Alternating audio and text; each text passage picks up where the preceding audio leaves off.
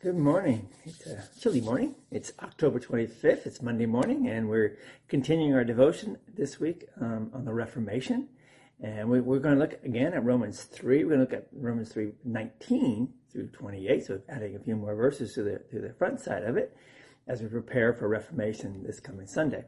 So let's read the text again. If you have your Bibles, open up to Romans 3, and we begin at verse 19. Now we know that whatever the law says, it speaks to those who, who are under the law, so that every mouth may be stopped, and the whole world may be held accountable to God.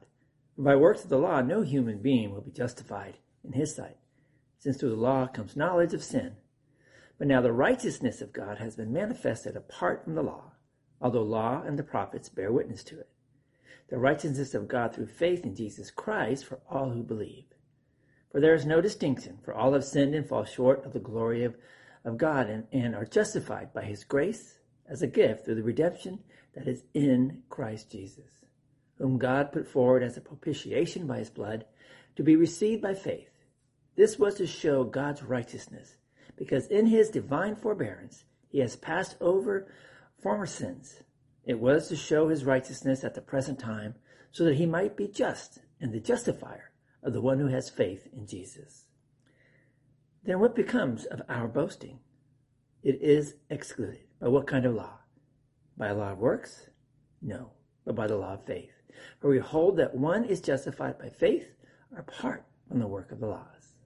That's our text for today. That's for this coming week. So people often say, my goodness, as an exclamation. And often without thinking, people assume that they have some innate goodness of their own. The Reformation was an attack on the my goodness principle. The date was October 31st, 1517. The place was the Castle Church in Wittenberg, Germany. The action, a priest by the name of Martin Luther nailed a sheet of 95 theses to the door of the Castle Church. The 95 theses were written in reaction to the arrival of a Roman Catholic monk named John Tetzel. In Rome, Pope Leo, Pope Leo X wanted to finish the remarkable St. Peter's Cathedral. To raise money for the project, he sent Tetzel throughout Germany to sell indulgences. Indulgences were supposed to spare people from the punishment after death in, a, in an imaginary place called purgatory.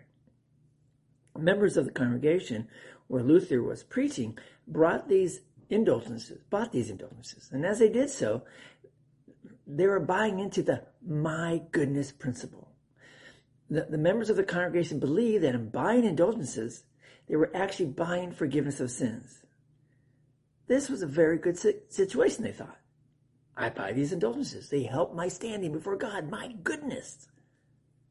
Luther, the good pastor, was very concerned. He wrote 95 proposition theses on the question of forgiveness through indulgences. Printers reproduced them, and copies spread from person to person, village to village. The Reformation had begun. The principle rediscovered by the, the reformer Luther, excuse me, the principle rediscovered by the former Luther, reformer Luther, I'll get it right, salvation by faith alone, a free gift of God. My goodness. No, God's goodness, His undeserved goodness shown to you and me in Christ Jesus. Let's pray. Almighty God, the Reformation rediscovered your goodness in place of my goodness. What an incredible gift from you. Amen. So there you have it. As we begin this week, our second week of looking at the Reformation, it's not my goodness. It's not your goodness. It's God's goodness. It's salvation by faith alone, a free gift of God's grace. Let's go share that with someone today. Hope to see you all here back tomorrow. Hope you had a great weekend. Hope you joined us for worship if you're able to, and uh, you can still catch us online. Uh, just go to our webpage, readingtlc.org, and scroll down a little bit and click on the worship service, and you can catch the worship service from this past Sunday. Again, go in peace serve the Lord, share God's goodness with someone out there. Bless them. We'll see you all tomorrow.